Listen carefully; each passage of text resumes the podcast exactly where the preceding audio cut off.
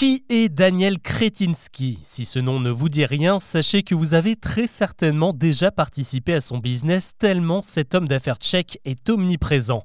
À 47 ans, il est à la tête d'une fortune estimée à plus de 9 milliards de dollars selon le dernier classement Forbes sorti il y a quelques jours.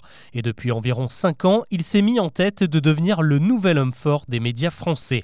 À son tableau de chasse, il compte déjà quelques titres très connus comme le magazine féminin Elle, Télé 7 jours ou le très politique Marianne qu'il a racheté en 2018. Il détient aussi une grosse partie du quotidien Le Monde. Oui, ça commence à faire beaucoup de Kretinsky dans les kiosques, mais figurez-vous qu'il ne s'est pas arrêté là. Il a tenté de racheter le groupe M6 par deux fois avant d'opter pour quelques parts de TF1 à hauteur de 9%. On le retrouve aussi dans le capital de Fnac Darty et du distributeur Casino et même dans le milieu du podcast. En gros, que vous alliez faire vos courses, que vous allumiez la télé ou que vous achetiez un magazine, un aspirateur ou même un livre, vous avez affaire à lui. En parlant de livres d'ailleurs, il est en bonne voie pour acheter Editis, le deuxième plus gros éditeur de l'Hexagone. Mais alors d'où sort tout cet argent? Eh bien d'un business pas très écolo puisque Daniel Kretinsky est d'abord devenu le roi du charbon. Un pari audacieux.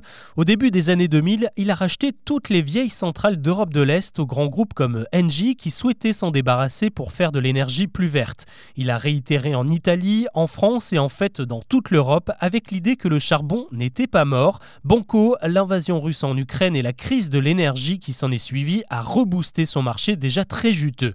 Aujourd'hui, il mise donc sur la presse, d'abord pour défendre l'idée d'une information libre et plurielle, ça c'est l'argument que cet ado élevé sous l'ère soviétique avance, mais il veut surtout peser dans des secteurs, la presse et la distribution, en pleine révolution face à la concurrence de Google, Amazon et les autres. Et rien de mieux que la France pour avoir un véritable poids dans ce domaine à l'échelle de la législation européenne et du marché mondial. Voilà pour ce nouvel épisode de Mon Empire, j'espère que ça vous a plu. Si c'est le cas, n'hésitez pas à vous abonner. Je vous invite aussi à suivre un autre podcast, chose à savoir. Il s'appelle tout simplement Actu et vous propose un récap quotidien de l'actualité en moins de 7 minutes.